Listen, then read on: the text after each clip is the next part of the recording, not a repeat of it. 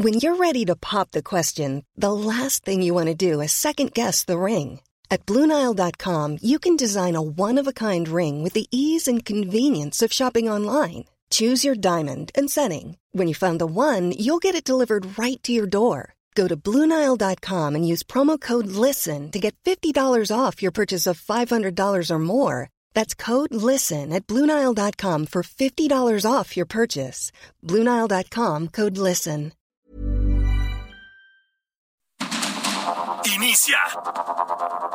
Heraldo Noticias de la tarde con Jesús Martín Mendoza. En Heraldo Radio.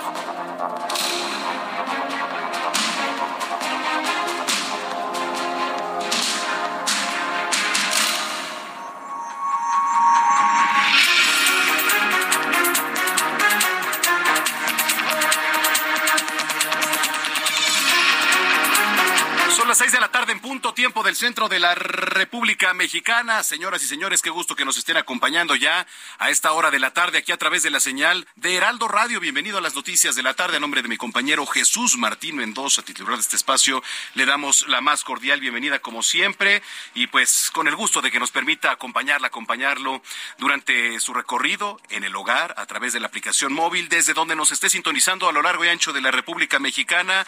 Gracias y le damos la más cordial bienvenida aquí a Heraldo Radio, de norte a sur, de sur a norte, y a los que nos ven también aquí, escuchan a través de nuestra cámara web allá en Estados Unidos, en nuestra transmisión en vivo en los diferentes canales de nuestro partner, que tanto de Now Media Radio, Now Media Televisión en las diferentes frecuencias y canales. Muchos, muchos saludos allá hasta Beaumont, Houston, Atlanta, Chicago, en, Corpus Christi también. Gracias y saludos a nuestros paisanos. Oiga, yo lo invito como siempre para que estemos en comunicación. Le saluda Manuel Zamacona, arroba Zamacona al aire. Le repito, arroba Zamacona al aire.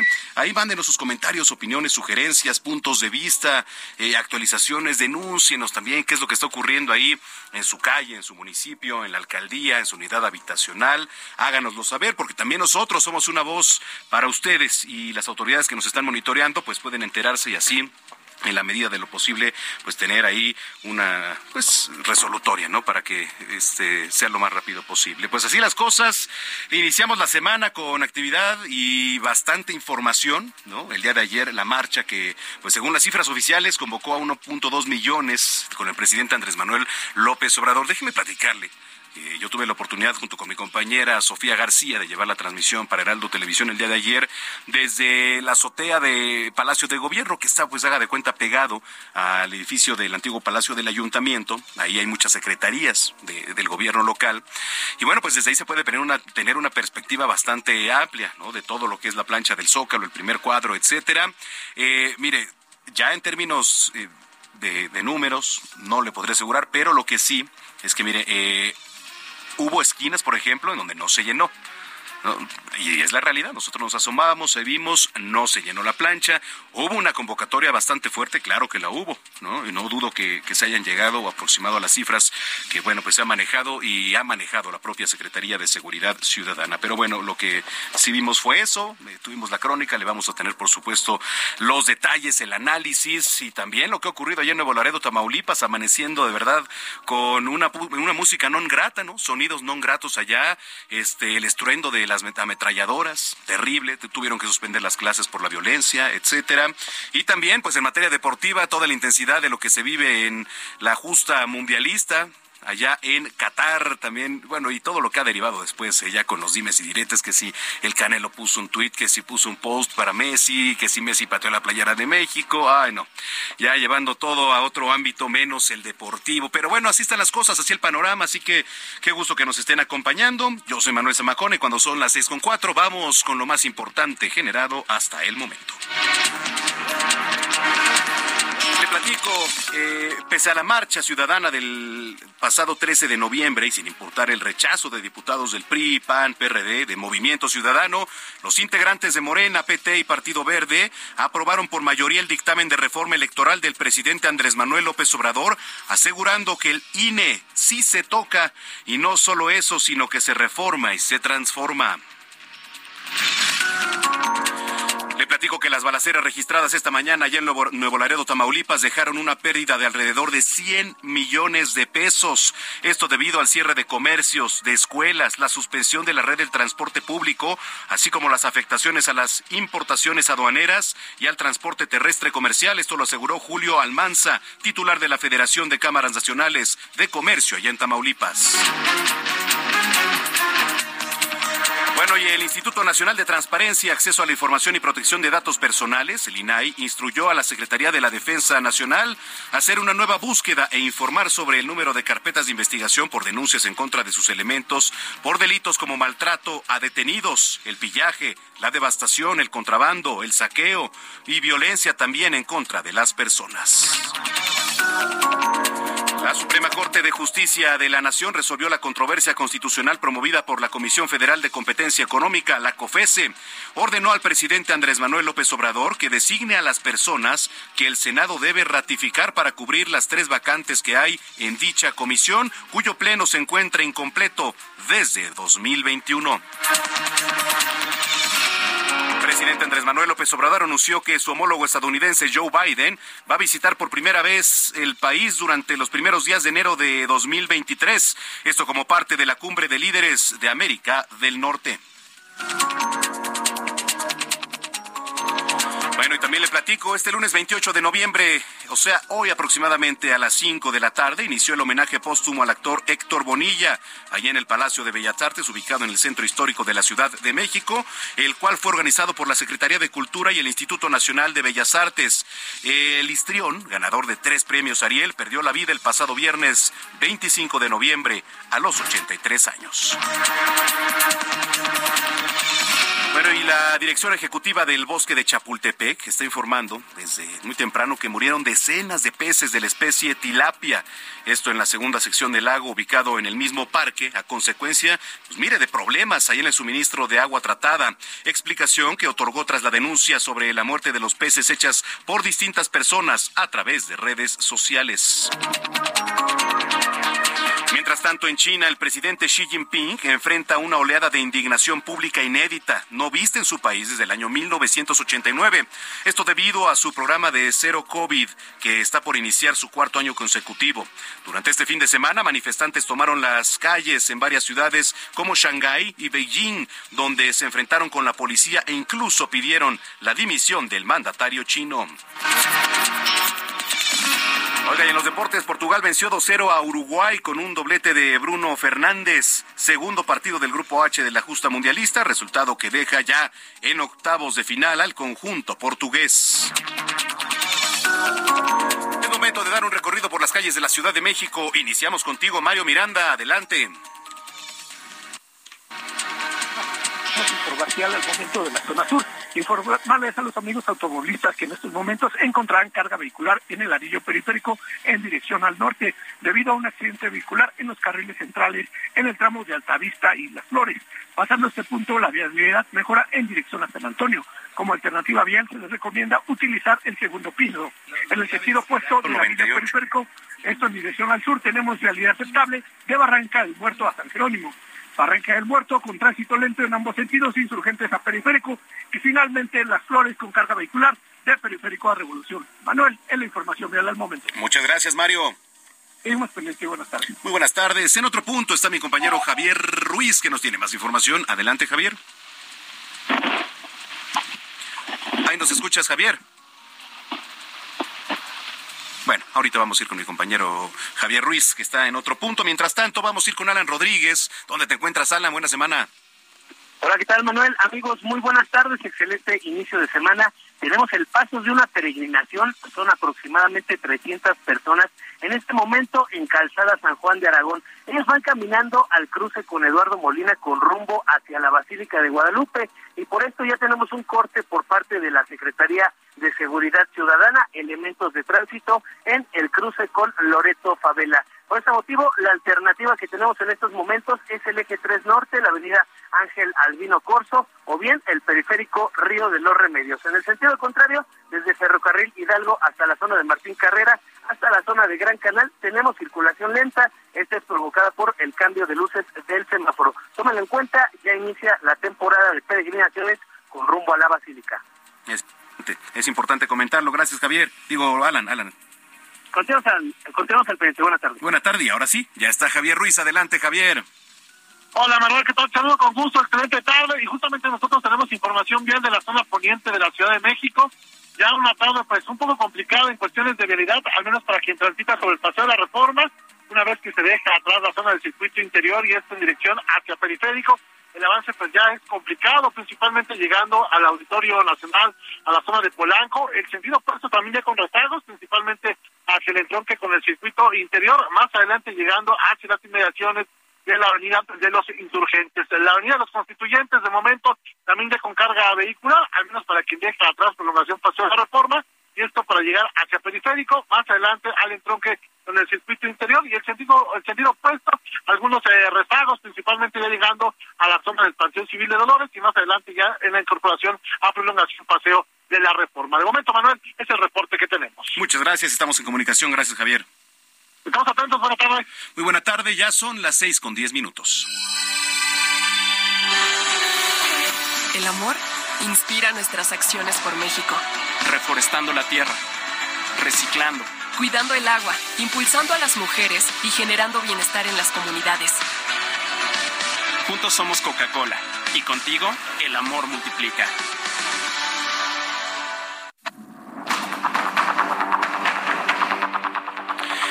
Pues hoy es 28, eh, 28 de noviembre del año 2022. Empieza a agonizar el mes de noviembre y entramos ya casi de lleno al último mes de este 2022. Hay efemérides, las prepara mi querido Abraham Arreola un día como hoy.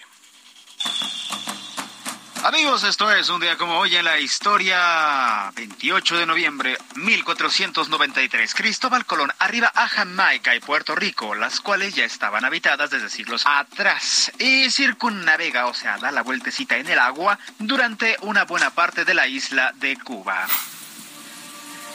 En 1520, en el sur de Chile, después de navegar a través del estrecho de Magallanes, o sea, lo que en ese momento tenía otro nombre, Tres barcos bajo el mando del explorador portugués Fernando de Magallanes llegan al Océano Pacífico, lo que los convierte en los primeros europeos que navegan desde el Océano Atlántico hasta el Pacífico. Y obviamente después de que este Magallanes se hizo legendario, pues ya le pusieron ahora sí Estrecho de Magallanes.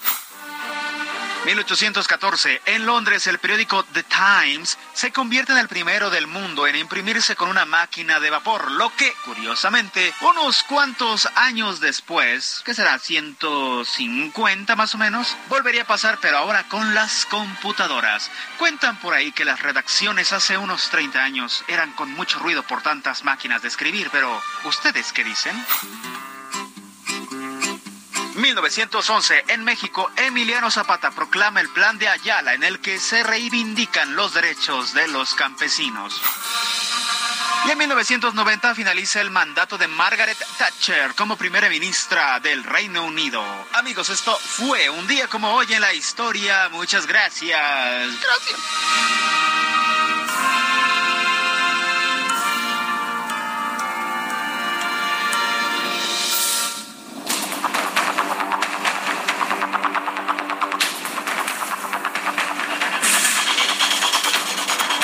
Son las seis de la tarde con 13 minutos en el tiempo del centro. Oiga, este, pues hace, hace bastante frío, ¿eh? por lo menos aquí en la zona metropolitana del Valle de México, en este inicio de semana, que, bueno, pues eh, se pronosticaron por ahí lluvias puntuales, etcétera, y el Servicio Meteorológico Nacional ya este digo, para mañana, durante la mañana, se pronostica ambiente de frío a fresco, incluso con posibles bancos de niebla, incremento de nubosidad por la tarde, descargas eléctricas y viento de este y sureste de 10 a 20 kilómetros, con rachas de hasta 40 en la Ciudad de México, aproximadamente una temperatura mínima de 10 a 12 grados y máxima de 23 a 25.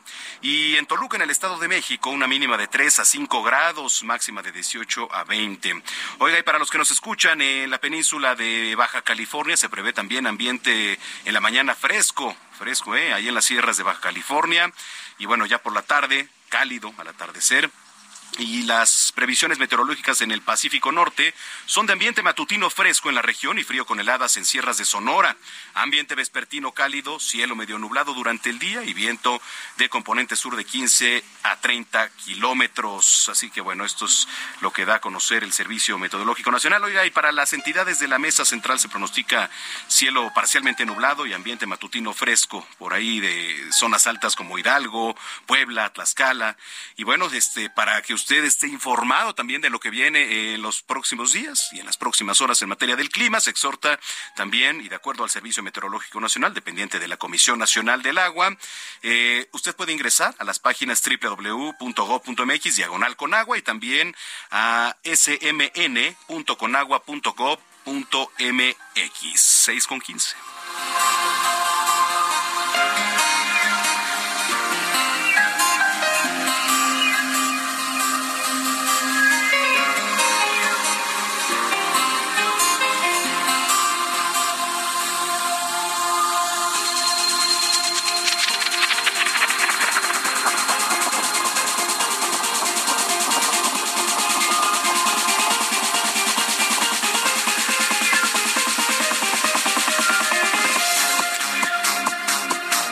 Pues ahora sí, vamos a entrar ya de lleno con la información. Vamos a hacer enlace con mi compañera Diana Martínez porque la Suprema Corte ya dio un ultimátum al presidente López Obrador para nominar a los aspirantes a la COFESE. Adelante con el reporte, Diana. Buena semana. Así es, Manuel. Buenas tardes. La Suprema Corte de Justicia de la Nación ordenó al presidente Andrés Manuel López Obrador enviar al Senado más tardar en 30 días naturales las propuestas de candidatos a ocupar las vacantes para integrar el Pleno de la Comisión Federal de Competencia Económica, la COPESI. Durante la sesión de este lunes, el máximo tribunal determinó que el Ejecutivo incurrió en una omisión al no enviar las propuestas, lo que derivó en la integración incompleta del organismo autónomo. La ministra Margarita Ríos Farjat elaboró el proyecto de sentencia que planteó declarar procedente la controversia constitucional promovida por la COPESE el ministro Juan Luis González Alcántara Carranca señaló que la dilación para enviar estas propuestas pues excede de cualquier plazo razonable y el Ejecutivo no ha dado una justificación para esa tardanza. Sobre los efectos de la resolución, la ministra ponente Margarita Ríos Farjat propuso invalidar los procedimientos de selección y designación de aspirantes a ocupar el cargo de comisionados en la COPESE. Sin embargo, el primero en rechazar esta propuesta fue el ministro Juan Luis González Alcántara Carranca y él eh, hizo una, una nueva propuesta que se dieran los 30 días al Ejecutivo para enviar eh, eh, los nombres de los candidatos. Bueno, pues estaremos muy pendientes. Gracias, gracias por la información, Diana. Buenas tardes. Buenas tardes. Eh, le platicaba al inicio de este espacio lo terrible que amaneció hoy allá en Nuevo Laredo, Tamaulipas. Los sonidos que despertaron a la ciudadanía, pues fueron los de las ametralladoras. Vamos con Carlos Juárez, que nos tiene el reporte. Adelante, Carlos. Hola, ¿qué tal, Manuel? Muy buenas tardes. Un gusto saludarte a ti y a todo territorio. Así es, una situación, pues, lamentable lo que ocurrió durante la madrugada y el amanecer de este lunes allá en la ciudad de Nuevo Laredo. Fue cerca de las 4.30 de la mañana cuando se comenzaron a reportar los primeros enfrentamientos entre civiles armados del cártel del noreste y los elementos de la Secretaría de la Defensa Nacional, luego de la presunta detención de un líder criminal que opera justamente en esa frontera con el estado de Texas. Hay que mencionar que por parte de la alcaldesa de este municipio, Carmen Lilia Canturrosas Villarreal, dio a conocer eh, a través de su Facebook lo que estaba ocurriendo en distintas colonias de este municipio. Ella también eh, alertaba que se suspendían las clases durante el turno matutino. a través de varios videos en que los ciudadanos eh, mostraron lo que estaba ocurriendo, captando las, eh, los enfrentamientos y también el sonido de las fuertes balaceras que se están dando, porque, bueno, desafortunadamente se utilizan armas de grueso calibre en este tipo de situaciones de riesgo. El consulado de Estados Unidos emitió una alerta para sus ciudadanos estadounidenses y también cerró las oficinas y todos los trámites que tienen que ver con el tema de las visas se van a posponer. Por otra parte, la Secretaría de Educación en Tamaulipas confirmó que el día de hoy no hubo clases y se eh, establece que hasta el día de mañana se reincorporan los estudiantes a las aulas la, lo que viene siendo en el transporte público también suspendió todas sus rutas porque los civiles estaban eh, robando los camiones para bloquear las diferentes carreteras y también se reportó el incendio de algunos vehículos. Hay que eh, tomar en cuenta también que la Secretaría de Ciudad Pública del Estado de Tamaulipas dio a conocer que elementos de la Guardia Estatal eh, colaboraron con la Serena para retirar los bloqueos a carreteras como lo que viene siendo la México 2 como la que va también al aeropuerto a la ciudad de Reynosa y Monterrey, además de que establecieron filtros de seguridad. Por otra parte, te comento que en el tema económico, la Secretaría de Desarrollo Económico de este municipio de Nuevo descartó que hubieran parado las maquiladoras como también se había eh, rumorado durante la mañana de este día y desmintió a la FECANACO de Tamaulipas que eh, mencionaba que ah, se habían perdido hasta 100 millones de pesos durante estos hechos violentos. Hasta el momento no se tiene con certeza quién es la persona detenida de este cártel del, del noreste y tampoco se ha dado a conocer si hay víctimas mortales de estos enfrentamientos. Lo que sí está descartado es la muerte de civiles inocentes durante estos hechos es la información esta tarde. Pues vamos a estar muy al pendiente todo lo que vino a repercutir el tema de la violencia allá en Tamaulipas. Gracias, Carlos. Muy buenas tardes. Muy buenas tardes. Y aquí en la Ciudad de México, otro de los temas que la verdad es bastante complicado es el del Colegio Williams. Ya suspendieron las actividades eh, por irregularidades ahí en materia de protección civil en uno de sus campus y Mario Miranda nos tiene más información. Adelante, Mario. ¿Qué tal, Manuel? Buenas tardes. Te informo que el pasado viernes 25 de noviembre, personal del Instituto de Verificación Administrativa, INDEA, colocó sellos de suspensión de actividades en el Colegio Williams, ubicado en el número 53 de la calle Presa Reventada, esto es San Jerónimo Lince. En, la supervisión se encontraron diversas irregularidades, e inconsistencias en materia de protección civil y la falta de la documentación requerida por el personal del INDEA. En el lugar, recordar que en este lugar el pasado 7 de noviembre murió ahogado el menor de nombre Abner mientras tomaba clases de natación, por lo que se han realizado diversas manifestaciones en el colegio Williams ubicado en la zona de Miscuac. Por este caso ya se encuentran dos personas detenidas, la maestra de natación y el salvavidas, quienes se encuentran vinculados a proceso por el delito de homicidio culposo. Las autoridades del plantel educativo tienen un plazo de 10 días para manifestar lo que su derecho corresponda conforme a lo establece la ley en materia. Manuel, es la información que tenemos al momento. Bueno, estamos pendientes con la información. Muchas gracias, Mario. Tardes. Muy buenas tardes. Eh, ya son las seis de la tarde con 22 minutos en el tiempo del centro. Gracias a los que nos han escrito ahí en, en las redes sociales. Dice por acá Jess Jiménez Amacona, saludos, quiero expresar que urge y hace mucha falta la línea 12 y 18. Este, perdóneme, la línea 12. Ya 18 meses tardando y gastando para llegar a nuestro trabajo y el destino. Esa es otra. La verdad es que es bastante complicado porque eh, siempre representa un gasto extra siempre representa un gasto extra. Entonces, pues bueno, eh, ahí está. Gracias por tus saludos y por el comentario. Jess Jiménez dice por acá Elizabeth Aguirre Zamacona, oye, hace ocho años falleció Chespirito. Sí, efectivamente, hace ocho años que por cierto hoy, este, pues emite un mensaje por parte de Florinda Mesa, su esposa. Dice, este 28 de noviembre se cumplen ocho años del fallecimiento de Roberto Gómez Bolaños, mi Robert.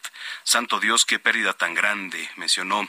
Siempre me gustaron las matemáticas y el ocho es mi número predilecto. Cuando era niña decía, el ocho es hermoso porque son dos bolitas, pero acuestas al ocho es el infinito también y si lo pones...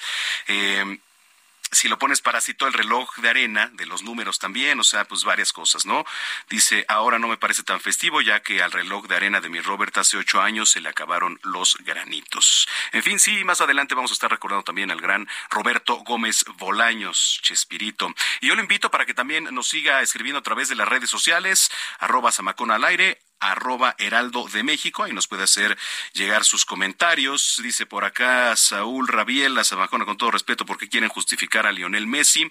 Estos elementos del fútbol son tan arrogantes que pueden tirar el jersey de la selección.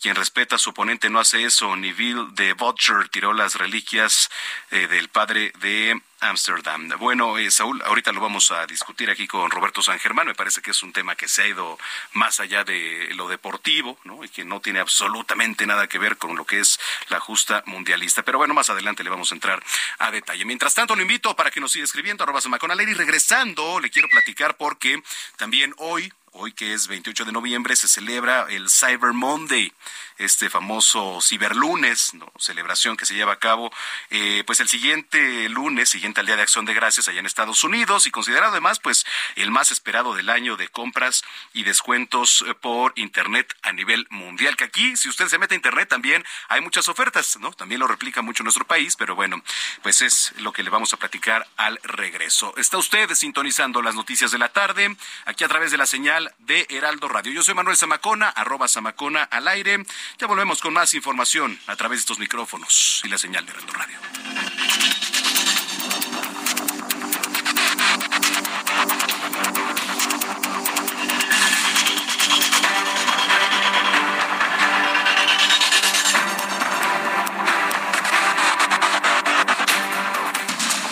Escucha las noticias de la tarde con Jesús Martín Mendoza. Regresamos. Continúa Heraldo Noticias de la tarde con Jesús Martín Mendoza.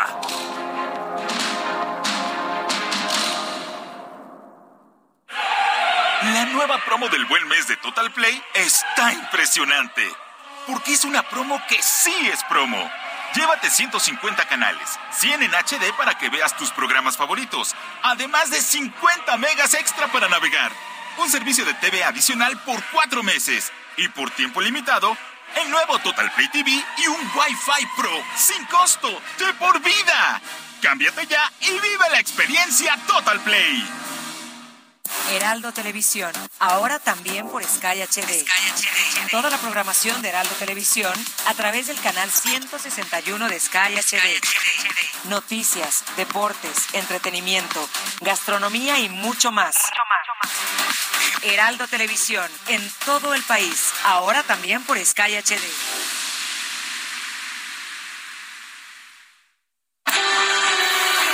El amor inspira nuestras acciones por México. Reforestando la tierra, reciclando, cuidando el agua, impulsando a las mujeres y generando bienestar en las comunidades. Juntos somos Coca-Cola y contigo el amor multiplica.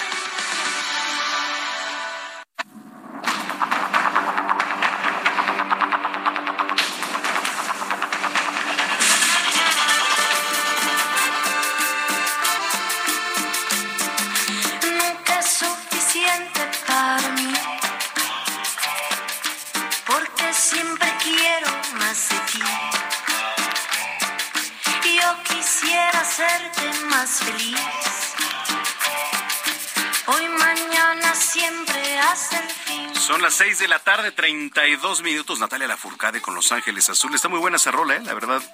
Eh, y es que este lunes la jefa de gobierno de la Ciudad de México, Claudia Sheinbaum, confirmó que pues este año no va a haber pista de patinaje. No va a haber pista de patinaje, sino esta famosa verbena que, bueno, pues ya se ha venido dando, dice que funciona más.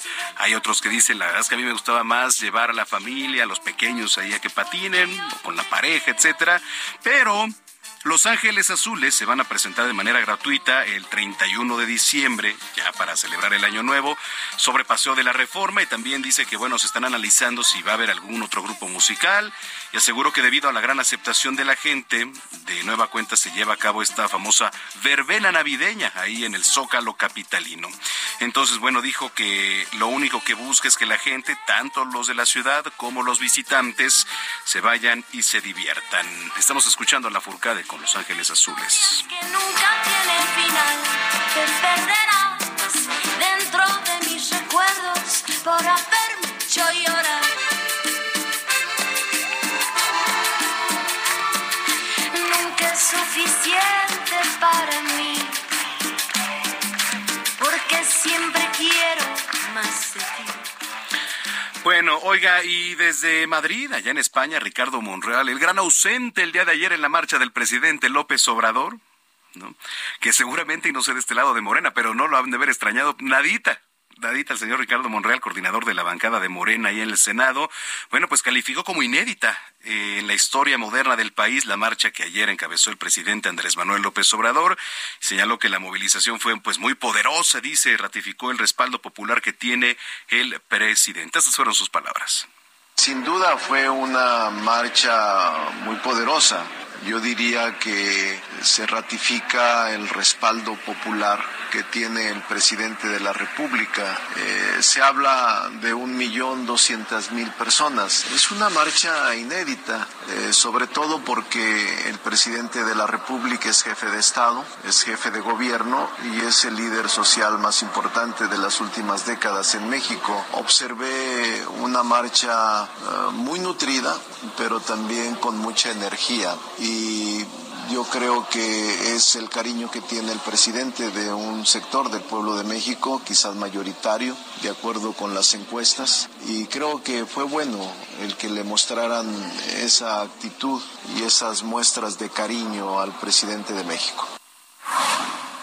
son las palabras de Ricardo Monreal, pero bueno, pues este, así la situación. Le digo, ya hubo reacciones por parte de la oposición, habló Ricardo Anaya incluso, eh, en la mañana, bueno, en la tarde más bien yo platicaba con el senador Gustavo Madero para escuchar pues diferentes posturas y reacciones sobre la movilización llevada a cabo el día de ayer, donde pues ahí anduvimos transmitiendo. Eh, leí una columna bastante interesante de Víctor Beltri, ahí en Excelsior, experto en alineación estratégica y columnista también, nadando entre tiburones, a quien saludo en la línea telefónica. Víctor, qué gusto, ¿cómo estás?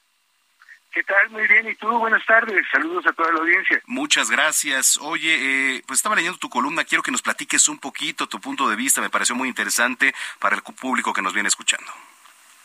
Pues, bueno, primero que nada te agradezco mucho que me leas y me tomes en cuenta.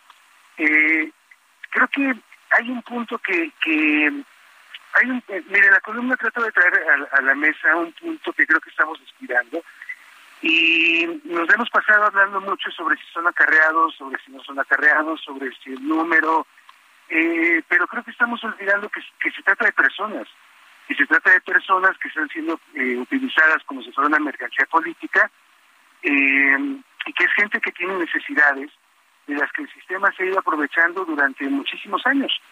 Entonces, más que pensar en cómo nos vamos a seguir acarreando, cómo vamos a, recolectar o a juntar más gente, eh, eh, creo que, que, tendríamos que empezar a enfocarnos en la atención real a toda esta situación que está, a toda esta gente que está en, una situación realmente desesperada y que pues ya quedó claro que, no lo hemos cumplido, ni como sociedad ni este gobierno, ¿no?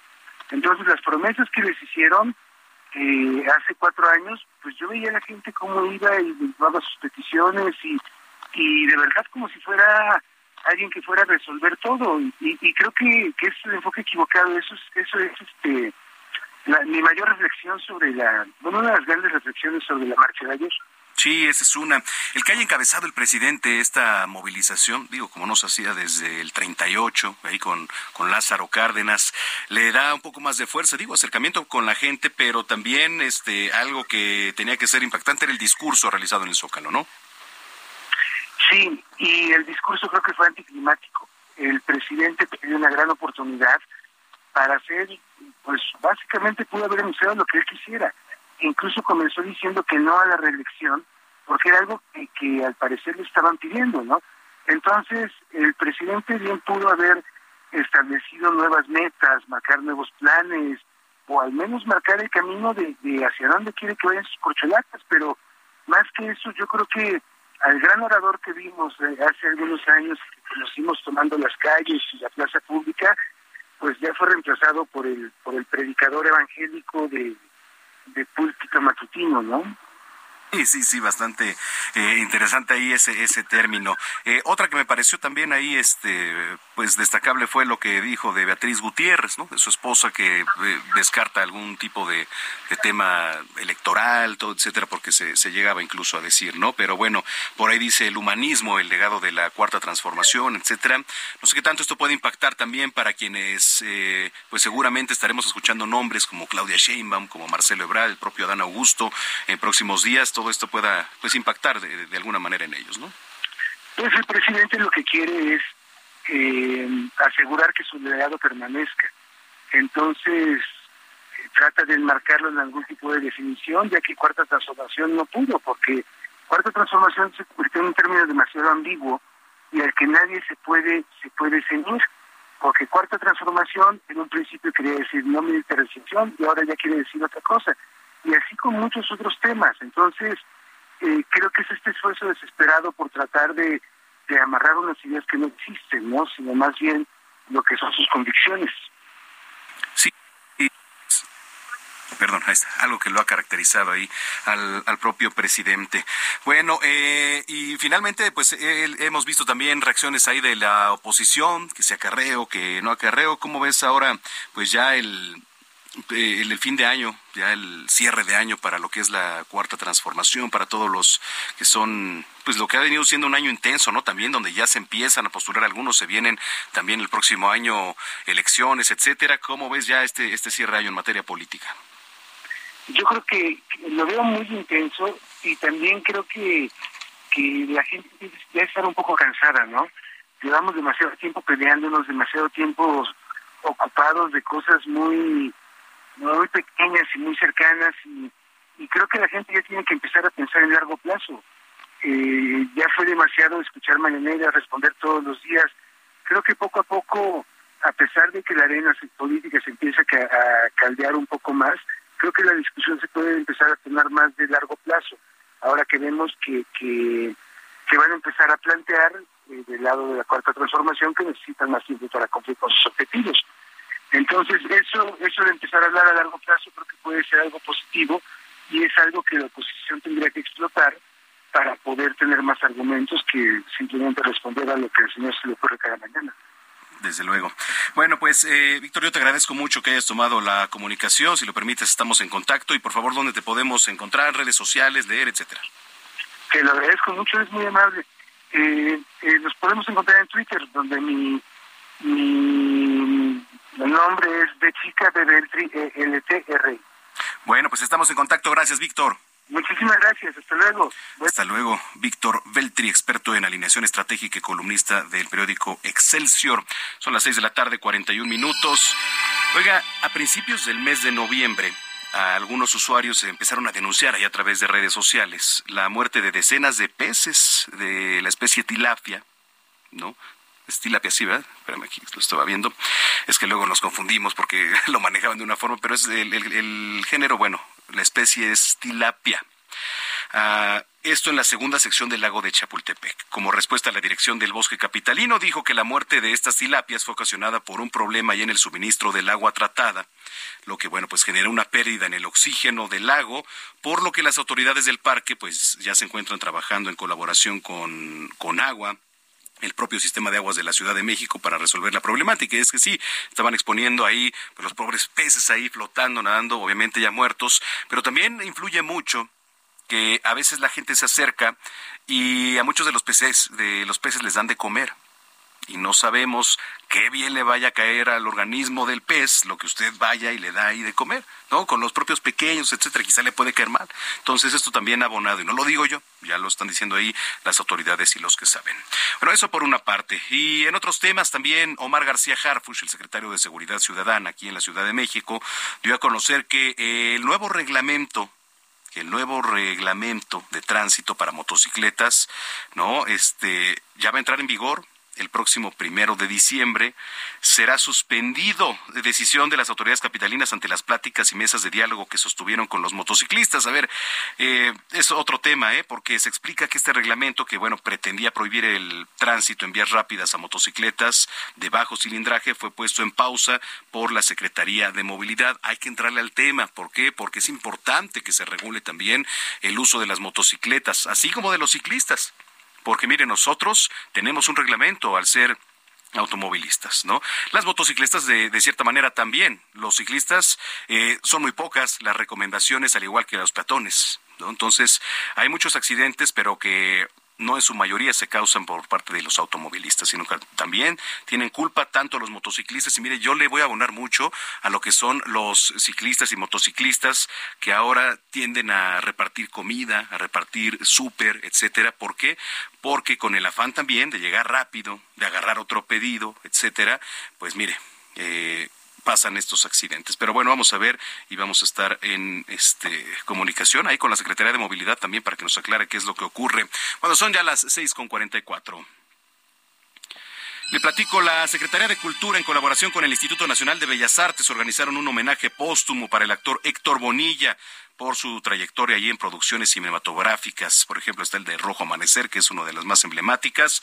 Y vamos a hacer contacto con Luis Carlos Sánchez. Sí, Luis Carlos Sánchez, que ya tenemos en la línea, reportero de Heraldo Media Group de la sección de artes. Luis Carlos, qué gusto.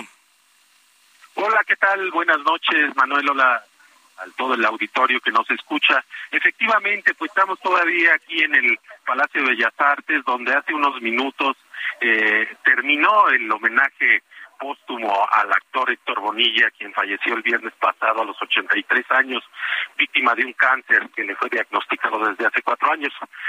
El homenaje empezó pasada las cinco de la tarde, eh, llegó la esposa, la viuda de Héctor Bonilla, Sofía, con la urna, eh, con los restos del actor, eh, acompañada de sus tres hijos, sus tres hijos que venían atrás de ella y pues obviamente un recibimiento caluroso con un más de un minuto de aplausos de los asistentes, los asistentes entre los que te cuento estuvieron aquí el papá de la dinastía Bichir, Alejandro Bichir, el propio Demián Bichir, estuvo también por aquí Demián Alcázar, estuvo Evangelina Martínez, Luisa Huertas, Julieta Gurrola, actores todos ellos que compartieron escenario en algún momento con Héctor Bonilla. Y pues bueno, se recordó aquí a la eh, uno de los que dio eh, las palabras más emotivas al recordar estas luchas que como actor llevó a cabo Héctor Bonilla, eh, primero eh, eh, ayudando y colaborando en el trabajo de los actores y también pues eh, colaborando con compañías de teatro como eh, la de Rabel de Querétaro y, y otras luchas que él emprendió.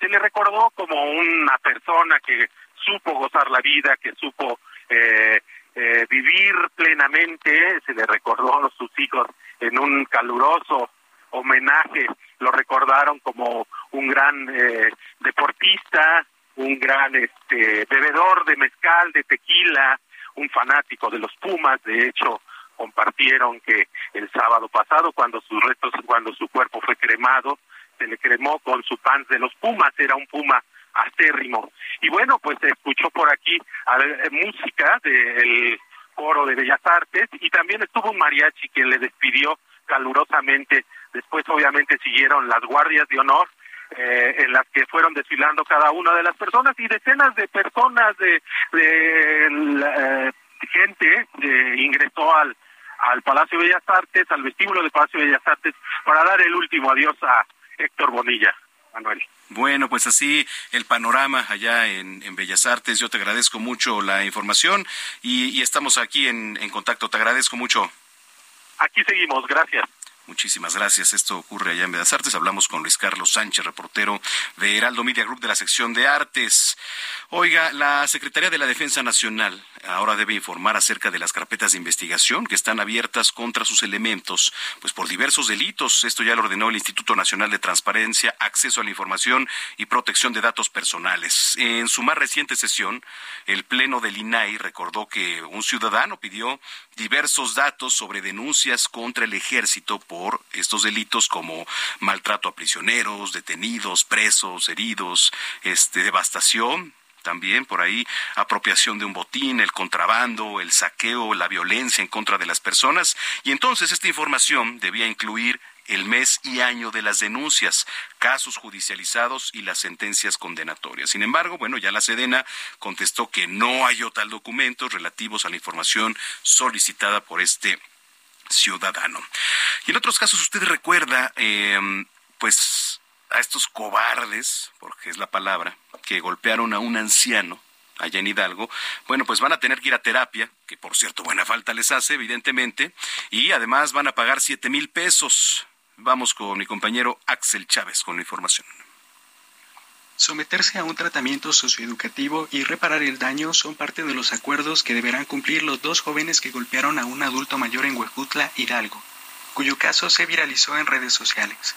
El Ministerio Público ejerció acción penal contra los implicados que fueron identificados por la videograbación y solicitó la derivación de su asunto legal al Centro Estatal de Justicia Alternativa del Tribunal Superior de Justicia del Estado.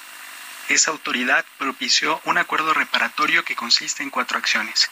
La primera es un tratamiento socioeducativo con duración de tres meses, además de una disculpa pública, la reparación integral del daño tasada en 7 mil pesos y la promesa de no repetición.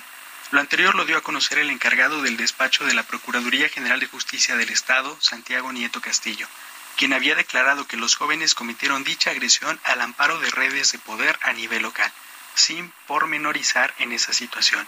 El video evidenció cómo uno de los menores le corta el camino a un señor de edad avanzada que andaba a pie en una de las calles de Huejutla. De manera repentina le propicia un puñetazo en el rostro. El señor pierde el equilibrio por el golpe y cae al suelo. No obstante, en esa condición, tirado a causa del impacto, el adolescente continúa dándole puntapiés y puñetazos, mientras su compañero, el otro imputado, filma la escena. Desde Pachuca Hidalgo, Axel Chávez. Gracias a mi compañero Axel Chávez. Las finanzas en voz de Héctor Vieira.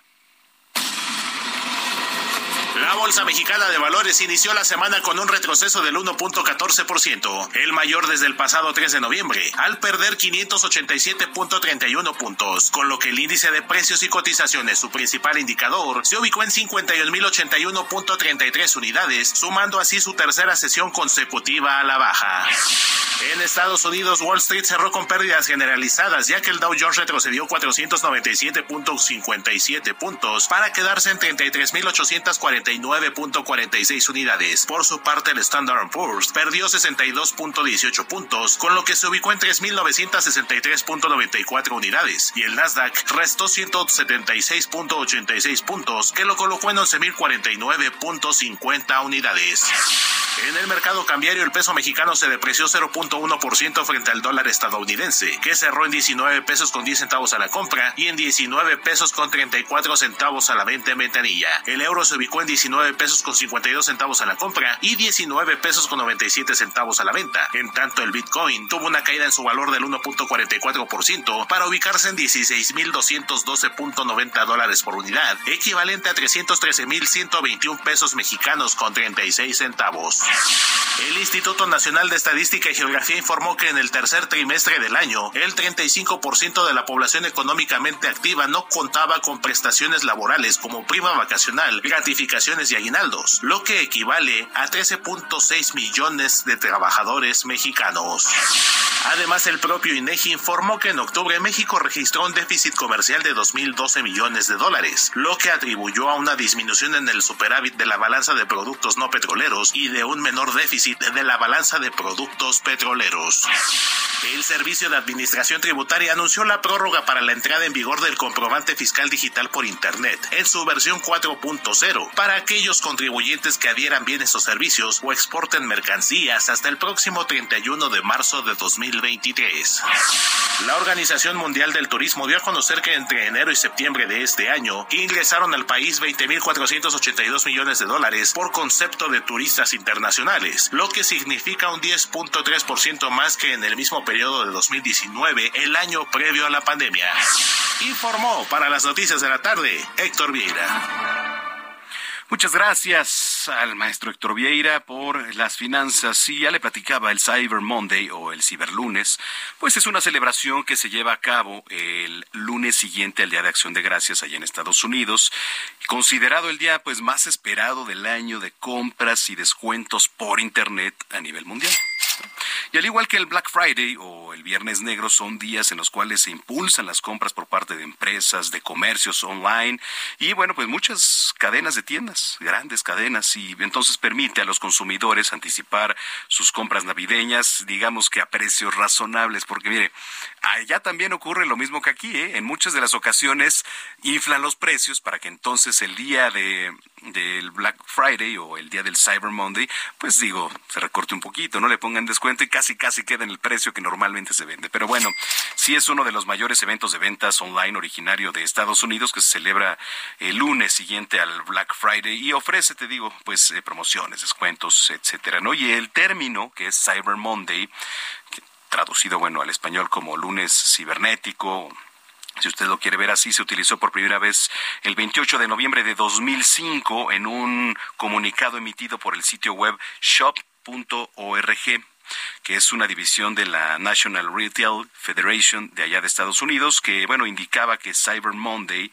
que, bueno, se digamos, el lunes cibernético se convierte rápidamente en uno de los días de compra en línea más grandes del año. Pues así surgió. Tanto el Black Friday como el Cyber Monday ofrecen descuentos pues apetecibles hay para los usuarios, los consumidores, pero también hay que estar muy pendientes porque así como el buen film aquí en nuestro país, pues también hay bastantes hackers, hay bastantes pillos que andan ahí a las vivas para que cuando usted compre en línea utilice una tarjeta de débito o de crédito, pues les bajen la lana o muchas páginas que también son creadas con el fin pues de y si así lo quiere ver o escuchar, asaltar en línea a muchas de las personas. Pues ahí está. Yo le invito para que nos siga escribiendo a través de redes sociales, arroba Samacón al aire, arroba Heraldo de México, mándenos sus mensajes, la comunicación y también ahorita le vamos a dar nuestro número de WhatsApp para que nos mande un mensaje o mensaje de voz y aquí vamos a estar leyendo todos y cada uno de sus comentarios. Regresando tenemos das, oiga, deportes, también ya anda por aquí Robert San Germán y eh, vamos a platicar del partido del jueves de Rafa Nadal ahí en la Plaza de Toros México. Vamos a estar platicando con Mario Zulaika, el director de la Plaza México. Así que no le cambie, tenemos más aquí a través de Heraldo Radio en las noticias de la tarde. Soy Manuel Zamacona, volvemos. Escucha las noticias de la tarde con Jesús Martín Mendoza. Regresamos. Continúa Heraldo Noticias de la tarde con Jesús Martín Mendoza.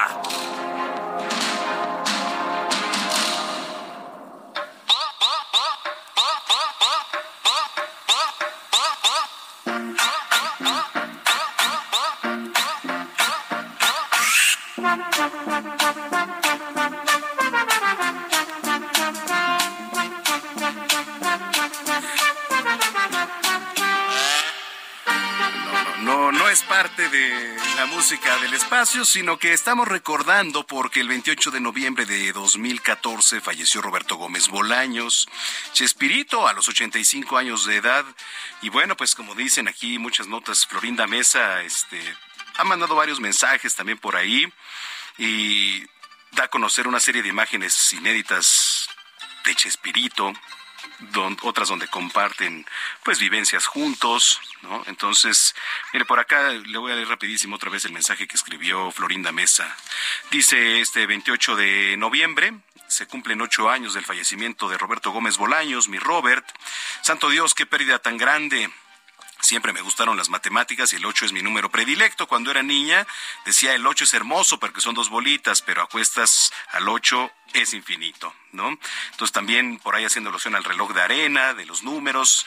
Dice, ahora no me parece tan festivo porque el reloj de arena de mi Robert hace ocho años se le acabaron los granitos. Y bueno, ya también recordó muchos de los momentos íntimos que vivían como pareja, la forma en que pues demostraban su amor también, por supuesto. Y aquí recordamos, dice, sé que muchos de ustedes deben extrañarlo, pero yo lo extraño cada día más, cada mañana frente a su foto.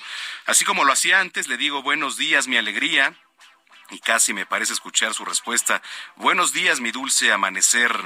Y también como lo hacía antes en vida él, decía, hoy te amo más que ayer, y él me contestaba, sí, pero yo te amo aún más que tú a mí. Bueno, pues esto es parte de lo que comentó y compartió Florinda Mesa ahí a través de sus redes sociales. Y por supuesto que recordamos al gran Roberto Gómez Bolaños Chespirito.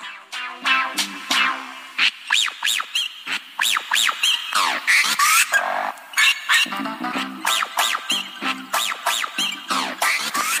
Oiga, y antes de ir al resumen de noticias, mire lo que parecía ser pues un viaje de vacaciones, un viaje de descanso, termina siendo una tragedia para Jung Soo Kim y Cory Allen, es una pareja de turistas estadounidense que, escuche, se trasladan a México para disfrutar pues de nuestras atracciones y entonces encuentran un fatídico final. Y mire, y es que el cuerpo de la mujer, identificada como maestra de la Universidad del Norte de Arizona, fue encontrado sin vida allá en Playa Encanto, en el estado de Sonora. Y de acuerdo con información de The Washington Post, ambos turistas fueron reportados como desaparecidos desde el jueves 24 de noviembre, cuando alrededor de la una de la tarde salen a navegar en el kayak en una playa de Puerto Peñasco, una ciudad, por supuesto, turística al Golfo de, del Golfo de California, también conocida como Rocky Point. Y bueno, Allen, agente de bienes raíces, y Kim, directora ejecutiva de la escuela, de la Universidad del Norte de allá de Arizona vienen a México este fin de semana, festivo, con su hija adolescente, comentó Lisa Aumack, amiga de la familia de la prensa estadounidense. Bueno, pues vaya tragedia esto también y puede ampliar la información en nuestra página www.heraldodemexico.com.mx. Le repito, www.heraldodemexico.com.mx y bueno, pues sin más, vamos rápidamente al resumen de noticias.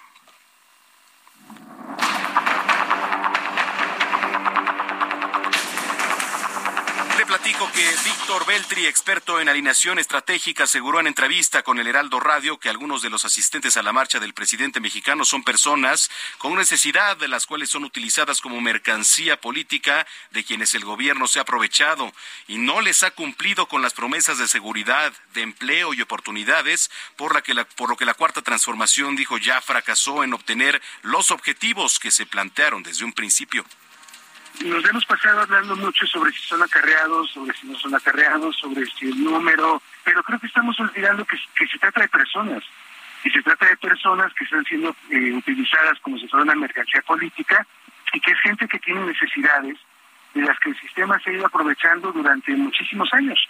Entonces, más que pensar en cómo nos vamos a seguir acarreando, cómo vamos a recolectar o a juntar más gente, eh, creo que, que tendríamos que empezar a enfocarnos en la atención real a toda esta gente que está en una, situación realmente desesperada y que pues ya quedó claro que, que, que no lo hemos cumplido, ni como sociedad ni este gobierno, ¿no? Viernes pasado, la policía de la Ciudad de México decomisó aproximadamente 50 kilogramos de cocaína en un compartimiento secreto de un automóvil que era conducido por un hombre de 61 años en las calles de la alcaldía Álvaro Obregón. De acuerdo con la Secretaría de Seguridad Ciudadana, la venta de la droga hubiera representado una ganancia estimada de 11 millones de pesos en el mercado local delincuencial. Nueve presuntos integrantes de la asociación delictuosa La Unión Tepito, dedicada a extorsionar, a cobrar derecho de piso a comerciantes, fueron detenidos por la Secretaría de Seguridad Ciudadana de la capital. El titular de la policía, Omar García Harfush, detalló que se trata de miembros que utilizaban métodos violentos para amedrentar a sus víctimas y cobrarles entre 10 mil y 100 mil pesos para que pudieran trabajar. El presidente del Consejo Coordinador Empresarial, Francisco Cervantes, afirmó que el sector privado nacional apuesta por un incremento al salario mínimo de 20% para 2023, siempre y cuando se tenga un equilibrio y cuidado del tema inflacionario. Además, señaló que ayer fueron invitados al informe del presidente, pero aclaró que no participaron en la movilización bueno, y el juez que lleva el caso contra el exsecretario de Seguridad Pública, Genaro García Luna, decidió que la fecha para comenzar el juicio en su contra se va a aplazar para el 17 de enero de 2023. Esto debido a que el 9 de enero próximo los 400 potenciales del jurado van a llenar los cuestionarios de selección.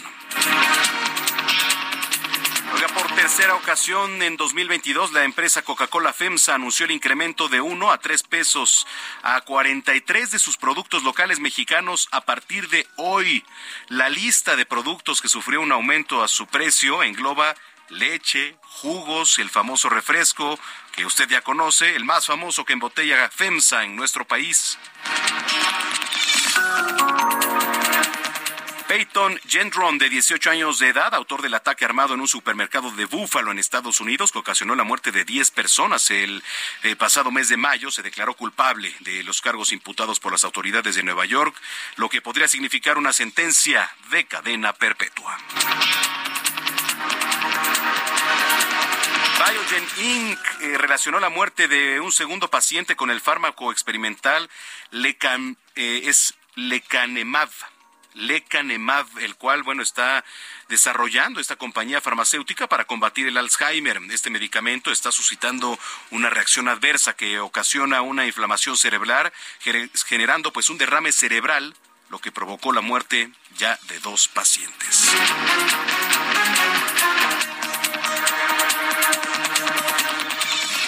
Es momento de hacer un recorrido en las calles de la Ciudad de México. Adelante, Mario Miranda noches, información vial de la zona sur poniente. Informarles a los amigos automovilistas que en estos momentos se encontrarán carga vehicular en la avenida Revolución de Benjamín Franklin a Barranca del Muerto, la avenida Patriotismo de Extremadura al viaducto Río Becerra con vialidad aceptable, el eje 5 Sur San Antonio con tránsito lento de insurgentes a periférico y finalmente el eje 6 Sur Pintoreto de Patriotismo a insurgentes con vialidad aceptable. Manuel, es la información da al momento. Gracias, Mario. Estamos pendientes. Estamos pendientes. En otro punto está Javier Ruiz. Adelante, Javier. Hola Manuel, ¿qué tal? Excelente tarde-noche. Nosotros nos encontramos ya en la zona centro de la Ciudad de México, ya con algunos problemas, principalmente para que transita sobre la avenida Bucareli, procedente del Paseo de la Reforma, ya tenemos avance complicado para cruzar Morelos y más adelante hacia el entronque con la avenida Chapultepec. Chapultepec también con rezagos desde Insurgentes y para cruzar la avenida Cuauhtémoc, más adelante para llegar hacia la colonia de los doctores, de preferencia utilizar el bloque de extrema izquierda, avanza de manera más constante, el de la derecha prácticamente se encuentra detenido para quien desea llegar hacia el eje central o bien para continuar sobre hacia las inmediaciones del el mercado de Sonora. Y finalmente el viaducto, pues prácticamente ya vuelta de rueda desde la calzada de Tlalpan y esta dirección hacia el eje 3 Oriente, la avenida Francisco del Paso Troncoso. No está de más todavía utilizar el eje 4 Sur, el avance es un poco más aceptable. De momento, Manuel, es el reporte que tenemos. Bueno, esta es la información. Te agradezco mucho, Javier. Estamos atentos, buenas noches, hasta luego. Hasta luego, buena noche y finalmente terminamos contigo, Alan Rodríguez, adelante. Manuel, amigos, muy buenas noches. Tenemos el arribo de feligreses a la zona de Avenida Hidalgo y Paseo de la Reforma. Ellos se dirigen al Templo de San Hipólito como cada 28 de mes. Por este motivo le invitamos a circular con mucha precaución si usted circula sobre esta zona. Por otra parte, Avenida Paseo de la Reforma con asentamientos en cada cruce de semáforo desde Avenida Juárez hasta el cruce con el eje 2 Norte, la Avenida Manuel González y en el sentido contrario tenemos buena circulación entre la Avenida Flores Magón hasta la Avenida de los Insurgentes. Por lo pronto, es el reporte que tenemos. Gracias, Alan. Estamos al frente. Buenas noches. Muy buena noche. Ya son las 7 de la noche con 10 minutos en el tiempo del centro. Oye, mire, en relación a algunas lonas, cartulinas, un vehículo calcinado, hieleras incluso ahí con vísceras de porcino, ataque a las instalaciones de la Policía Municipal de Querétaro en la colonia Cerrito Colorado con detonación de un artefacto explosivo. Se sabe hasta el momento que la Fiscalía General del Estado informó que ya se han iniciado las carpetas de investigación, o al menos una carpeta de investigación correspondiente a los hechos mencionados, en donde, bueno, pues se realizan las acciones para la identificación ya de estos sujetos que posiblemente intervinieron y establecieron eh, su ubicación, ¿no? Eh, qué terrible lo que ocurre, de verdad, porque, mire, ahí le va estas lonas y en relación a ello, localizadas en las comunidades de Lira, de La Venta, en el municipio de Pedro Escobedo, ayer por la mañana, la dependencia de seguridad informó que a través de las cámaras de videovigilancia, pues digamos, se recabaron los primeros datos de investigación, identificando dos vehículos que participaron en los hechos y se encuentran en su búsqueda.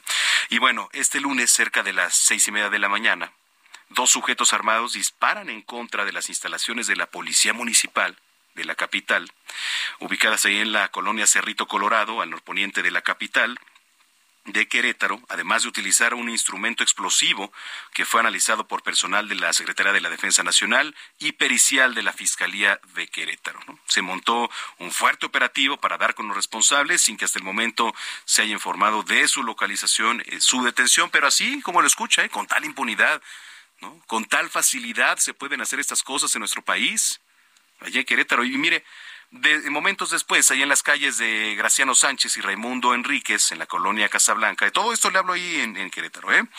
fue localizado un Nissan Suru calcinado a un costado, una hielera con cartulina y mensaje a las autoridades, y calles más arriba, en un en específico de tierras y aguas, fue localizada otra lona alusiva a un grupo de la delincuencia organizada y con un mensaje también dirigido a las autoridades. Bueno, momentos después, los vecinos de la colonia Estrella reportan la localización de otra lona en la esquina de la calle Jalpan y Lázaro Cárdenas con el mismo mensaje.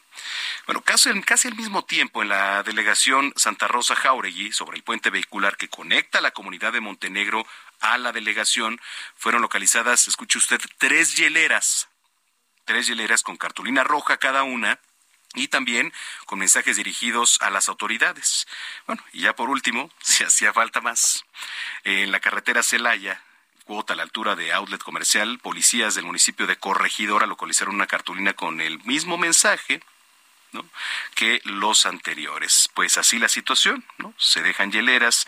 ¿Y qué traían las hieleras por ahí? Pues ya le platicaba, vísceras, ¿no? De, de, cerdo, de porcino, y con tal, con tal impunidad las dejan donde sea. Pero bueno, así la situación. Y oiga, eh, en otra, en otros temas, Edgar Villarreal, Edgar Valdés Villarreal, ¿lo recuerda? Muy ligado, este a los hermanos Beltrán Leiva, un narcotraficante mexicano-estadounidense, mejor conocido como la Barbie quien cumplía una condena de 49 años en prisión de máxima seguridad en Florida y en Estados Unidos, dejó de estar bajo custodia. Esto según se puede verificar en la Agencia Federal de Prisiones, porque al buscar su número, eh, digamos que es el en ese entonces el que tenía 05 60 eh, tenía el 05 65 8 748 pues digamos arroja ese resultado que ya no está bajo custodia. Y las razones por las cuales el ex jefe de sicarios del cártel de los Beltrán Leiva dejó de estar bajo custodia, hasta el momento no han sido reveladas. ¿eh? El hecho fue dado a conocer este lunes 28 de noviembre por el portal estadounidense especializado en narcotráfico eh, Borderland Beat, el cual indica que la liberación de Valdés Villarreal estaba programada para el 3 de julio de 2058. Y aunque al buscar el número de, de la Barbie arroja el resultado de no custodia. Entonces, bueno, pues así, así la situación. Mire, eh, vamos a ir a otros temas. Eh, y ya le decía eh, al, al, inicio de este espacio, lo que también seguramente va a dar noticia ahí en muchos de los diarios de circulación nacional, con 62 votos a favor y 48 en contra, las Comisiones Unidas de Puntos Constitucionales, Reforma Política Electoral y Gobernación y Población aprobaron en lo general y en lo particular el dictamen de reforma constitucional en materia electoral. Y bueno, se está listando su discusión, por supuesto, en el Pleno para el día de mañana. Tengo en la línea telefónica al diputado Humberto Aguilar, integrante de la Comisión eh, de Reforma Política Electoral de la Cámara de Diputados por el Partido Acción Nacional. Diputado, gracias por platicar con nosotros. Al contrario, Manuel, muchas gracias por abrirnos estos espacios. Un gusto saludarte a ti y a todo tu auditorio. Muchas gracias. Bueno, dura que poco más de dos horas este debate.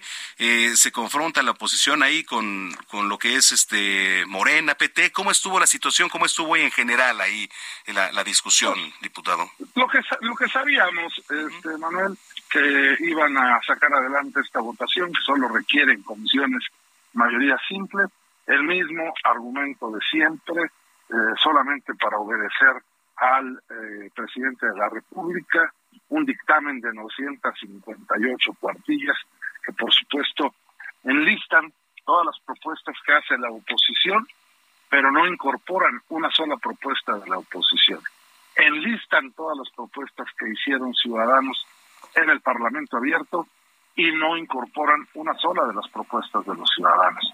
Y al final, solamente en 30 cuartillas, trasladan la iniciativa del presidente a proyecto de dictamen sin moverle una sola coma. Y entonces ellos insisten en que no se trata de desaparecer el INE, pero no dicen nada cuando les decimos que el problema es quién va a proponer a los que van a hacer campaña para ser consejeros electorales. Y se los decimos en la cara, lean la iniciativa. Son 20 que propone el presidente de la República, 20 que propone el Poder Legislativo por mayoría, 20 que propone el eh, la Corte, y bueno, pues sabemos quién tiene mayoría tanto en un poder como en otro, por supuesto en el Ejecutivo Federal. Entonces, 60 propuestas que hace el presidente y se elegirán a siete. Y el más votado es el presidente. Pues qué bonita democracia, ¿no? Híjole y ahora mañana se va a someter que a consideración del Pleno, ustedes, eh, digamos, como oposición, se, se mantienen en, dicha votación. Sin duda alguna, es un tema eh, que no solamente es convicción personal y de partido, sino también es una exigencia ciudadana. A mí, ciudadanos de mi distrito me han pedido que no apruebe esta, esta reforma porque afecta a, no solamente al Instituto Nacional Electoral, sino también al tribunal, a los soples, a eh, los congresos locales, a la Cámara de Diputados, a la Cámara de Senadores, eh, afecta a los ayuntamientos porque tratan de reducirles el número de regidores con un falso debate de austeridad republicana. El INE cuesta 14 mil millones de pesos y resulta que ya para la refinería de dos bocas ya van invertidos 360 mil millones de pesos. El, el, tren Maya va en 300 mil millones de pesos y el nuevo aeropuerto de Felipe Ángeles también lleva por ahí de 150 mil millones de pesos. Así no se puede. Eh, en un discurso realmente eh, irresponsable, diría yo, porque no tomar en cuenta una sola, una sola palabra de propuesta de la oposición y decir que es un dictamen que consensó y que si no lo votamos, como dijo hoy el coordinador de los diputados de Morena, que nos atengamos a las consecuencias, pues ¿qué, ¿de qué nos está amenazando? ¿Qué es lo que está tratando de decir? Así les dijo. Hace ocho días, así lo dijo. Eh, nos atengamos a las consecuencias, está en redes sociales, y hace ocho días dijo que, eh, no, hace ocho días, el domingo pasado dijo que cambiarle una sola coma era traicionar a México. No, ellos que le ofrecieron al presidente de la República espejitos sabedores de que no tienen la mayoría para sacar adelante reformas constitucionales. En cualquier país del mundo, quien tiene la mayoría consensa, dialoga, negocia políticamente, busca un consenso para llegar a un acuerdo y sacar adelante las reformas que se traducen en políticas públicas. Aquí se les olvida dialogar, se les olvida consensar, se les olvida negociar políticamente y nunca buscan el acuerdo. Dice por aquí es una modificación, ¿no? Dice Jade Kolpolensky hace rato que es una modificación de nombre para armonizar las funciones que tiene hoy el INE. ¿Qué es armonizar? Yo, yo, yo me pregunto si es que llegó esto a la discusión, ¿no? Claro que no. Ella dice, es nada más quitarle, ponerle una C. No, yo le diría con todo respeto a la diputada, quieren suprimir al INE. Lo dice la iniciativa del presidente y lo dice el proyecto del dictamen. Ni siquiera le cambiaron esas palabras. Yo los invito a leer la página 10, el primer renglón de la propuesta del presidente de la República y con todas sus letras dice suprimir al INE para dar paso a un nuevo organismo que se encargará de tal, tal, tal. Pero lo que ellos quieren es el control gubernamental sobre los procesos electorales, es regresar a nuestro país 35 años en la organización de las elecciones de nuestro país y eso no lo vamos a permitir. Yo no, no me imagino siquiera que Manuel Bartlett vuelva a ser el encargado del organismo que hace las elecciones en este país. Bueno, eh, vamos a estar pendientes de el día de mañana, diputado, y ya nada más finalmente, este, algún comentario sobre la marcha de ayer. Bueno, yo lo que he dicho es que estaban en su derecho, por supuesto que estaban en su derecho.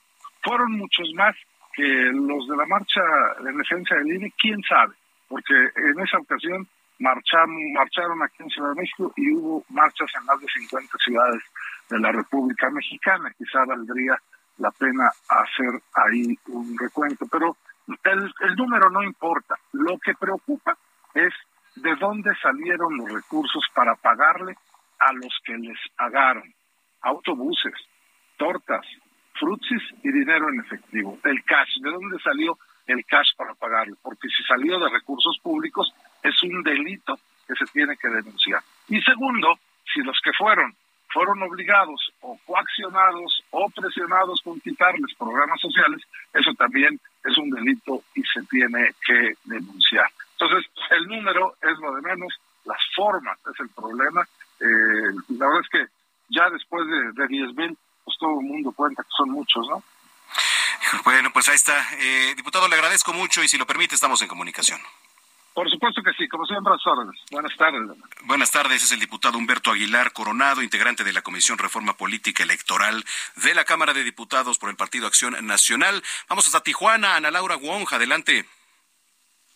Hola, ¿qué tal, Manuel? Te saludo con gusto y les informo pues que el pasado jueves eh, se detectó a un migrante venezolano con la enfermedad de varicela, esto en el albergue que es temporal, que fue instalado en la Unidad Deportiva Reforma por lo que suspendió eh, pues la autoridad municipal el acceso de nuevos migrantes por un lapso de 14 días con el fin pues, de evitar la propagación entre la comunidad migrante. Incluso el día de hoy, con en entrevista con el titular de la Dirección Municipal de Atención al Migrante en Tijuana, pues comentó que están reforzando las medidas sanitarias y que no es motivo de, alarma para el resto de los migrantes que se encuentran en el refugio, donde actualmente pues ya registran 239 venezolanos que fueron deportados de octubre a la fecha.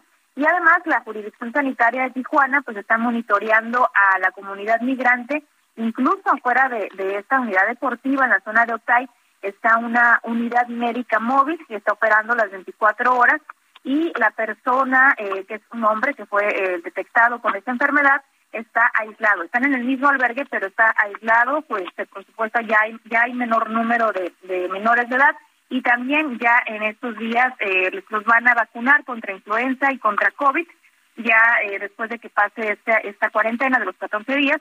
Y por el momento también se se suspendieron las actividades recreativas que ya han estado haciendo UNICEF y otros organismos, tanto de aquí de Tijuana y de Estados Unidos, en la unidad deportiva, y también el servicio de alimentos, que igual organizaciones de, venezolanos que radican en Estados Unidos estaban eh, cruzando a Tijuana para entregar estos insumos pero eh, bueno, pues ya con esto pues se suspendió esta actividad y únicamente pues está están ingresando alimentos por parte de la autoridad municipal aquí en Tijuana. Bueno, pues vamos a estar muy pendientes. Te agradezco la información, Ana Laura. Gracias, bonita noche. Igualmente para ti, Ana Laura Wonja, ya en Tijuana. Bueno, vamos a regresar con más. Está usted aquí en las noticias de la tarde a través de la señal de Heraldo Radio. Ya anda por aquí Robert San Germán con los deportes. Regresamos con él, con mucho más. No le cambie. Soy Manuel Zamacona, arroba Zamacona al aire. Ya volvemos. Escucha las noticias de la tarde con Jesús Martín Mendoza. Regresamos. Continúa Heraldo Noticias de la tarde con Jesús Martín Mendoza.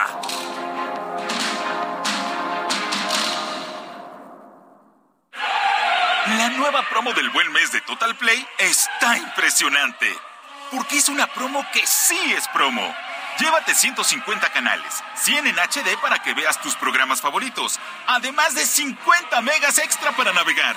Un servicio de TV adicional por cuatro meses y por tiempo limitado el nuevo Total Play TV y un Wi-Fi Pro sin costo de por vida. Cámbiate ya y vive la experiencia Total Play. El amor inspira nuestras acciones por México. Reforestando la tierra, reciclando, cuidando el agua, impulsando a las mujeres y generando bienestar en las comunidades. Juntos somos Coca-Cola y contigo el amor multiplica.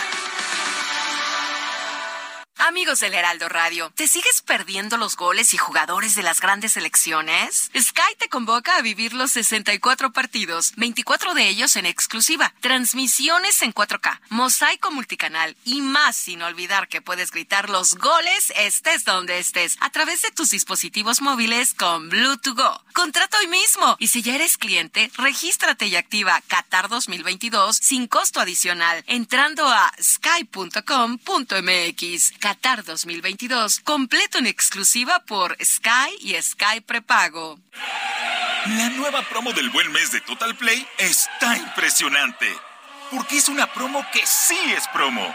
Llévate 150 canales, 100 en HD para que veas tus programas favoritos, además de 50 megas extra para navegar. Un servicio de TV adicional por cuatro meses y por tiempo limitado el nuevo Total Play TV y un Wi-Fi Pro sin costo de por vida. Cámbiate ya y vive la experiencia Total Play. El amor inspira nuestras acciones por México. Reforestando la tierra, reciclando, cuidando el agua, impulsando a las mujeres y generando bienestar en las comunidades. Juntos somos Coca-Cola y contigo el amor multiplica.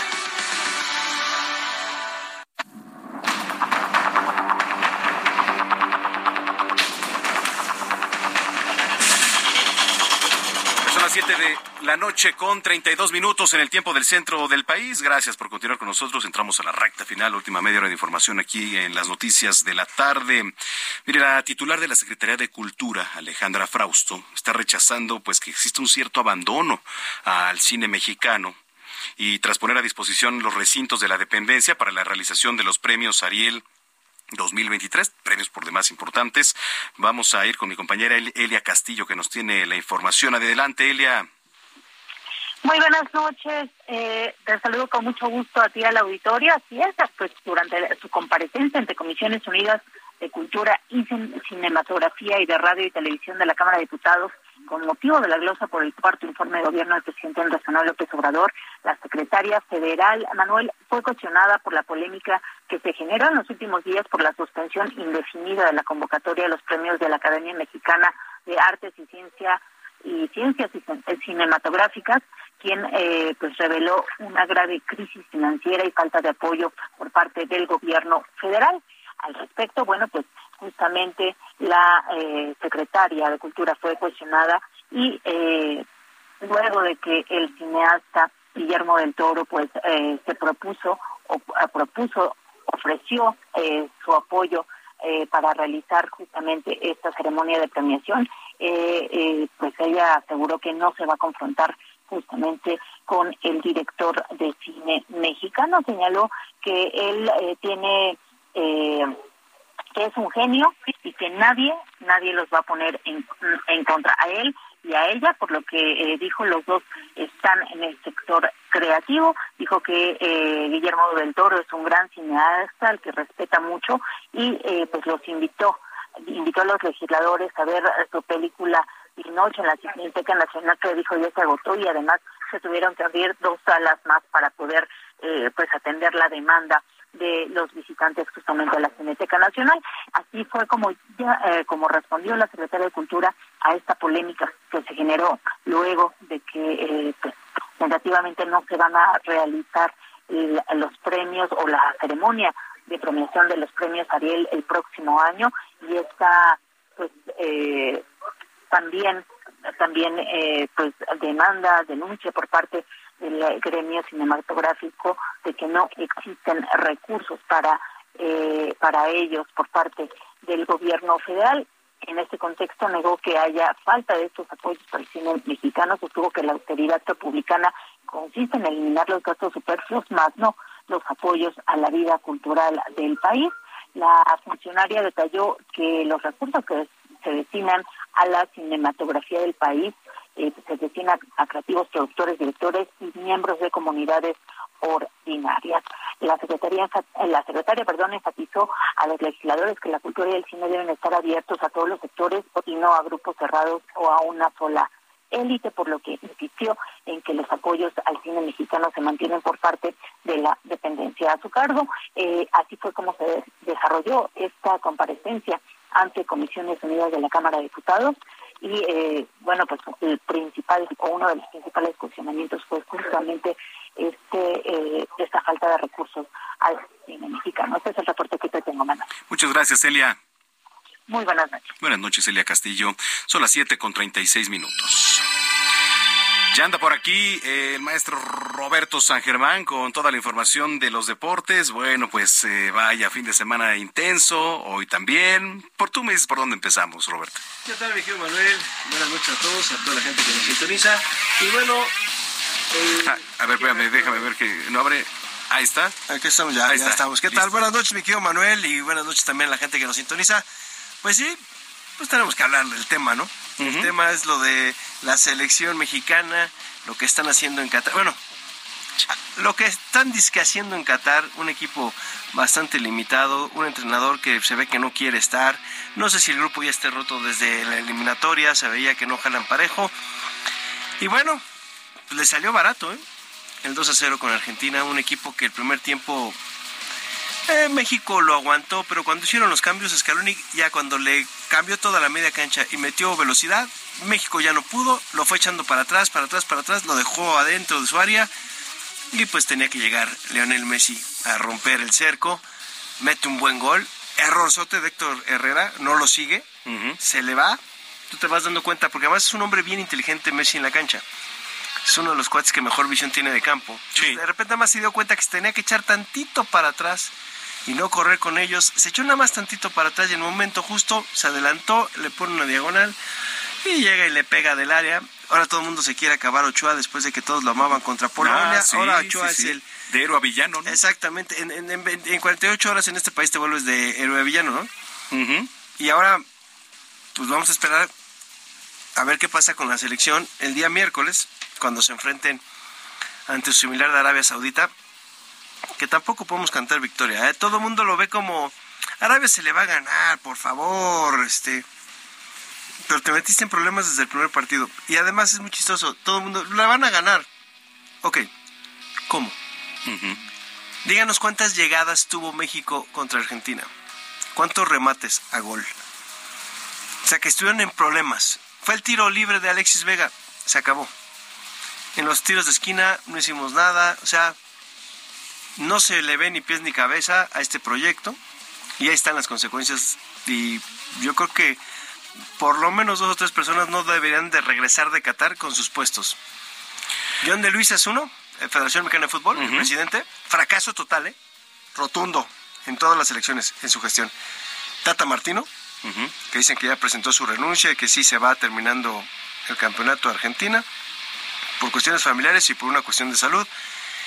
Y también los que han sido directores de selecciones nacionales tienen que hacer los famosos informes que pide el señor John de Luisa para ver qué pasó, ¿no? Ahora todos queremos ver el informe del señor John de Luisa para ver qué pasó con la selección y que nos diga alguien cuál es el proyecto de la selección mexicana en todas sus categorías, sea varonil y femenil, porque fueron fracasos. Entonces, y esto es un reflejo del fútbol mexicano, ¿eh? Híjole. Es un reflejo lo que pasó, ¿eh? Nada más porque tiene un punto México, si no estaría parejito con Qatar en la cuestión de también y con Canadá. Canadá ya está eliminada igual que Qatar. Y México nada más porque pues, se paró el penal. ¿No ha metido gol? No ha metido gol y no, no, no ni se le ve por dónde. Entonces, pues, ya son una de las cuestiones. ¿no? El partido, partido malo para los nuestros. Mucha gente, no, ah, es que sí, pero los, los partidos duran 90 minutos, no 45. ¿No? El primer tiempo, sí, aguantaste. Ya en el segundo, pues, te ajustaron y tú no pudiste ajustar. Correcto. Tus cambios fueron paupérrimos. O sea, metes Antuna y, y, y al Piojo Alvarado creo que el Piojo Alvarado no tocó ni el balón. El Piojo Alvarado. Con eso decimos todo, ni tocó el balón. Sí, sí, sí, efectivamente, así la, la situación. Esto fue el día sábado. Eso fue el día sábado, ¿no? Y hoy pues, hay unos dimes y diretes. Ah, mira, es también ya caer en chismes, en, de flojera, que si el Canelo le va a poner en su mouse a Messi, que si ahora ya se peleó con el Kun Agüero, que Faitelson salió a defender a Messi. O sea... eh, Faitelson no tiene nada que hacer y se mete en problemas que ni le corresponden, claro. ¿no? Es de los principales, ¿no? Que siempre hace alguna idiotez, perdón la palabra, pero es lo que hace. Y entonces él quiere generar polémica donde no la hay, ¿no? El Canelo empezó a pelearse con Messi porque hay un video circulando en TikTok donde le dan la playera de guardado, llega al vestuario, la tira y pareciera que la patea. Mira, yo no, mira, lo que yo vi fue que se iba a arreglar pues la, la agujeta, se iba a desprender, sí, tiene Pero, la, la, playera ahí. A ver, es, se está o sea, quitando se los está tacos. quitando los tacos. O sea, digo, está quitando los tacos. Es ver playeras. problema donde no lo hay. Ver, es que es la, la selección nacional, su playera. A ver, señores, de entrada, la, la playera de la selección no es el ávaro patrio. No es una bandera. Es, la, es la playera de la selección y se acabó. Que hay que tener el respeto, sí, pero también si uno no sabe cómo son los vestidores en donde llegan todos estos jugadores, casi siempre cuando tú ves fotos en los vestidores de los equipos de fútbol, últimamente todos andan sin playera. O sea, ya cuando terminó el partido sin playera, en short, porque se van a Sí, meter a bañar, exacto, o o van a, a a la terapia, los meten en, en- en tinas con hielo. Canelo lo vio, él dijo, ojalá Dios quiere y no te encuentre, ¿no? Y, Ya que le quiten el teléfono o sea, porque... ya- pero ya se peleó con, con el Kun Agüero, ya se peleó con Messi, con Faitelson, ya se peleó con también Miguel Ayun, y ya también José Ramón Fernández ya mandó callar a Faitelson, y ya le contestaron. No, no, no, se O sea, hizo un reverendo, ¿no? Por un maldito partido de fútbol, ¿eh? Sí, que te digo, todo esto es eh, extracancha. No debería de ser porque el objetivo pues en sí es disfrutar de una justa como lo es el Mundial y me parece terrible lo que está ocurriendo con los dimes y diretes y ya luego se meten muchos en nacionalismo. ¿Qué es la playera de la selección? Oye, aguanta, o sea, ¿qué le sucede? No? A ver, vamos y que a si mira, justificar a Messi. sí fue- a ver, los que se quejan del nacionalismo y todo eso, vamos a, a ser bien claros. Del 100% del padrón electoral fueron a votar el 30%. ¿Dónde está nuestro nacionalismo? En donde Pues sí. debemos de hacer las cosas serias, no lo hacemos. Estamos más preocupados por cada cuatro años por una selección que nos decepciona cada vez más, cada cuatro años. ¿no? Entonces son las situaciones que se vivieron. Y ya hay otro calificado. Hoy el equipo Portugal ganó, Brasil también ganó, Francia ganó, entonces son de los pocos equipos que tienen seis puntos, ya están calificados a la siguiente ronda, ¿no? Entonces hay que esperar el miércoles a la una de la tarde el partido entre México y Arabia Saudita, que en, en ese mismo momento se va a estar jugando el Argentina-Polonia. Mañana también son los cierres del grupo A y del B. Sí, 9 y 1 de la tarde. Y el miércoles son los del C y D. Así nos vamos a ir y ya para ver quiénes quedan en 16 de final. ¿No? Esos son los 16 ¿cierto? Luego vienen octavos, los famosos cuartos. Sí, etcétera. exacto, de las Entonces, semifinales y el campeón, ¿no? Oye, pues eh, se va perfilando, creo que lo que ya se venía diciendo, ¿no? Creo que los de los de siempre. Pues ahí está Portugal, Ahí está Francia, Francia, ahí está Brasil. Argentina tuvo desgraciadamente la primera derrota contra Arabia Saudita, fue un descontón cabaretero vulgarmente, así no supieron ni qué pasó.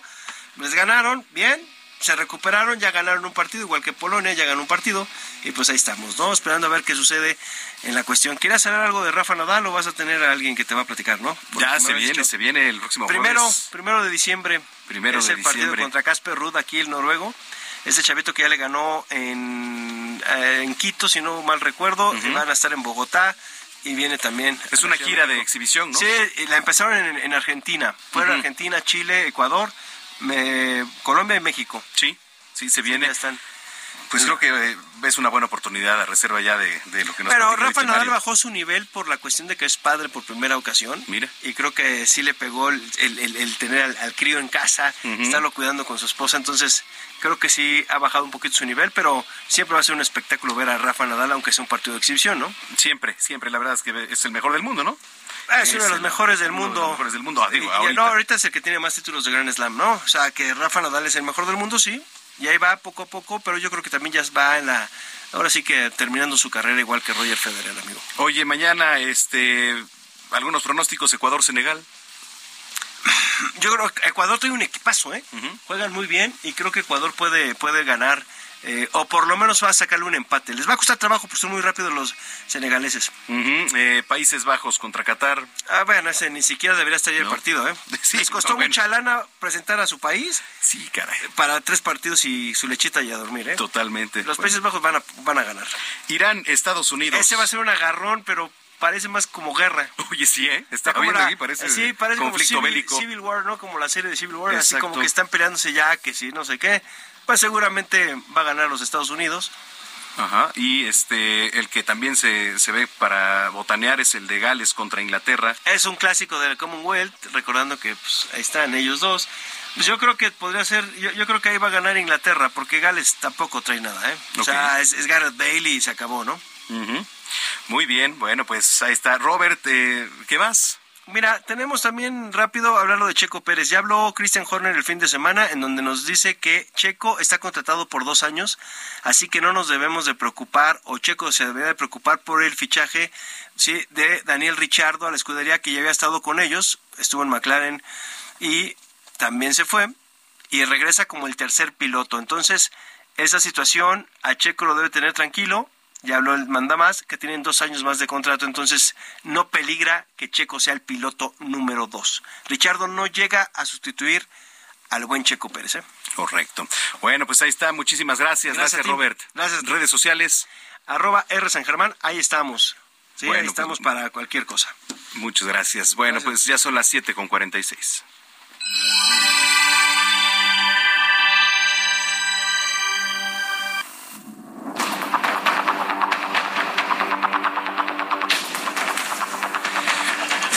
Oiga, eh, regresamos un poco a la política porque en el contexto de la discusión de la reforma electoral, Morena se llevó pues un revés prácticamente ahí en el Tribunal Electoral de la Ciudad de México que falló a favor de devolver derechos al Instituto Electoral Capitalino. Tengo en la línea telefónica a Luis Eduardo Velázquez, abogado, periodista y director del diario y semanario Capital CDMX, a quien saludo con mucho gusto. ¿Cómo estás, mi estimado Luis Eduardo? ¿Qué tal, Manuel? Un gusto saludarte a ti y a todo el auditorio del Heraldo Noticias. Muchas gracias por eh, hacer comunicación con nosotros. Hoy, a ver, poníamos en contexto todo esto de la discusión de la reforma electoral. ¿Cómo lo ves?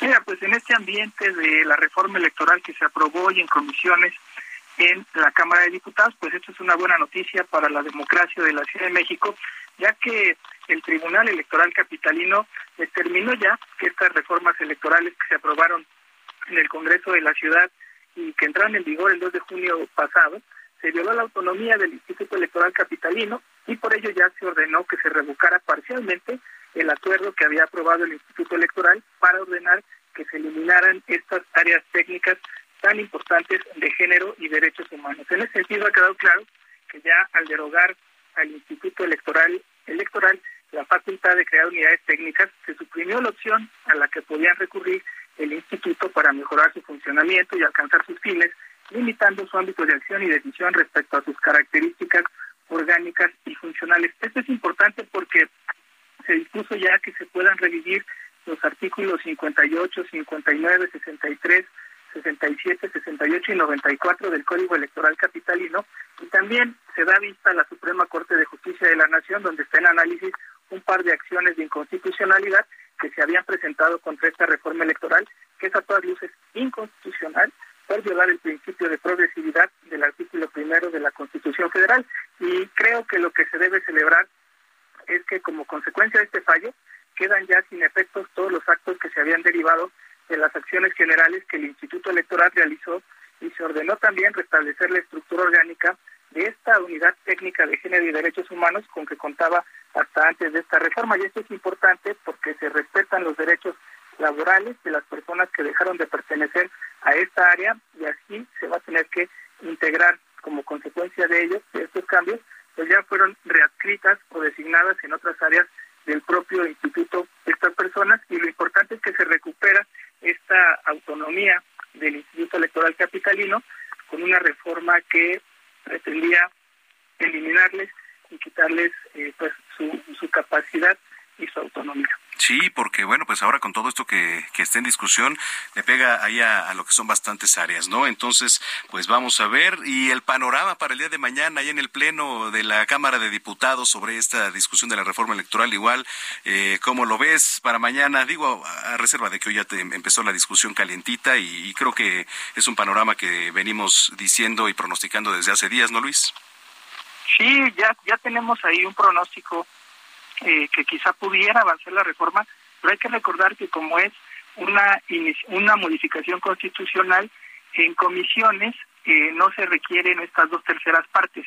En la Cámara de Diputados ya mañana que pasen al Pleno se va a requerir las dos terceras partes y por eso hoy decimos ya avanzó la reforma electoral en los términos que está planteada por Moreno y por el presidente, pero el día de mañana podría haber eh, un revés y todo y todo apunta también Aquí hay que estar muy pendientes de la actuación del PRI, que es quien podría eh, modificar los números y que se lograra esta reforma constitucional, pero ahí todavía eh, sería como un primer tiempo, faltaría que se fuera al Senado, y hemos visto por lo menos en el Senado que Ricardo Monreal ha puesto sus reservas sobre modificar la Constitución. Entonces el panorama está complejo, pero todavía hay oportunidades de salvar salvar la democracia. Sí, sí, sí, efectivamente. Oye, pues me dio gusto saludarte y estamos en contacto, Luis. Gracias, Manuel, igualmente, y aquí andamos. Muchísimas gracias, Luis Eduardo Velázquez, colaborador aquí en este espacio 7 de la noche, ya con 51 minutos en el tiempo del centro. Oiga, estaba viendo también algunas imágenes de hoy, 28 de noviembre. Se dio a conocer un video, si es aterrador, ¿eh? ¿eh? Se muestra como una joven mujer participante de un concurso de belleza allá en el estado de Michoacán, se electrocuta mientras está modelando por la pasarela, termina en el escenario y provoca, pues por supuesto, ahí el, pánico de los asistentes. Es un certamen es conocido como Señorita Zaguayo 2022. Y a través de las redes sociales eh, se muestra como Andrea Víctor se queda pegada al micrófono y recibe ahí por ahí una descarga eléctrica. Y a los usuarios ahí en las plataformas digitales quedaron preocupados, atónitos con lo que pues estaba pasando ahí en, en las pantallas. Dijeron, ¿qué, ¿qué está ocurriendo? no Esto pasó el domingo 27 de noviembre, cuando la participante pues se monta ahí en el escenario en plena plaza pública y entonces en las imágenes se observa como la modelo sonríe en el escenario, porta un traje de plumas, digamos, pues bastante colorido, bastante vistoso, llega hasta el micrófono, lo toma y entonces, pues de inmediato comienza a, retorcerse por esta descarga, ¿no? Son imágenes que, bueno, pues ahí estaban. Y, y bueno, mira, Dice por acá, la lluvia descalza y cable es una combinación casi mortal, sin afán de criticar o ofender el esfuerzo del Instituto de la Mujer de Zaguayo, simplemente son experiencias y pueden derivar en accidentes. Esto le escribió en, en, Facebook uno de los usuarios y bueno, pues ahí está, nada más simplemente hay que tener cuidado porque sí, efectivamente, esto pudo haber acabado en una tragedia mucho, mucho mayor. Bueno, mire, nos vamos a ir, pero antes, eh, rápidamente, y ya está en, nuestra página www.heraldodemexico.com.mx, eh, hay preguntas sobre el tema de la Barbie, Edgar Valdés Villarreal, eh, que si está en libertad, que qué ha pasado. Pues sí, a ver, ya, ya lo ha dicho un portal de, Estados Unidos, que esto se puede verificar. Eh, Este pues personaje, este narcotraficante mexicano-estadounidense conocido como La Barbie, que estaba cumpliendo una condena de 49 años de prisión, allí en la máxima seguridad en Florida, en Estados Unidos, ya dejó de estar bajo custodia. Esto se puede verificar en la Agencia Federal de Prisiones. Entonces, mire, vamos a estar muy pendientes porque, pues, si también es un caso para voltear a ver. Uno de los personajes más ligados a los hermanos Beltrán Leiva. Así que bueno, le vamos aquí a actualizar la información. Eh, le estuvimos marcando al buen Mario Zulaika, director de la Plaza México, pero bueno, pues con los preparativos para el día jueves con esta exhibición entre Rafa Nadal y Casper Ruud, ya no nos pudo contestar, pero vamos a estar muy pendientes porque eh, el día miércoles seguramente también este, va a andar por acá. Muchísimas gracias por habernos acompañado aquí en las noticias de la tarde. A nombre de Jesús Martín Mendoza agradecemos su preferencia. Mañana los espero en punto de las 2 p.m. en Heraldo Televisión, ahí con las noticias de la tarde. Agradeciendo su preferencia. Muchísimas gracias. Que pasen buena noche. Soy Manuel Zamacona, arroba Zamacona al aire. Pásela bien. Y hasta entonces.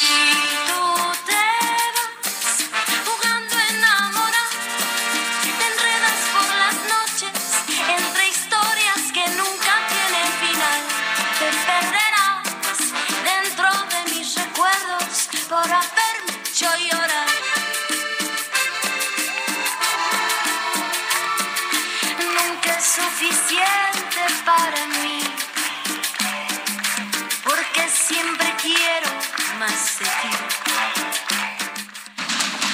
Esto fue Heraldo Noticias de la tarde con Jesús Martín Mendoza.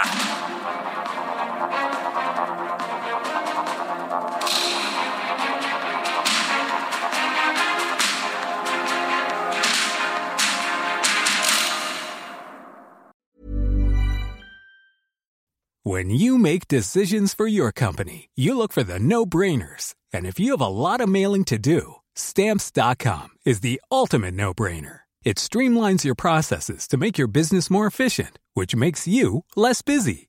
Mail checks, invoices, legal documents, and everything you need to keep your business running with stamps.com. Seamlessly connect with every major marketplace and shopping cart. Schedule package pickups and see your cheapest and fastest shipping options from different carriers with rates up to 89% off USPS and UPS rates. And with the stamps.com mobile app, you can take care of mailing and shipping wherever you are. Make the same no-brainer decision as over 1 million other businesses with stamps.com. Sign up with code program for a 4-week trial plus free postage and a free digital scale. No long-term commitments or contracts. That's stamps.com. Code program.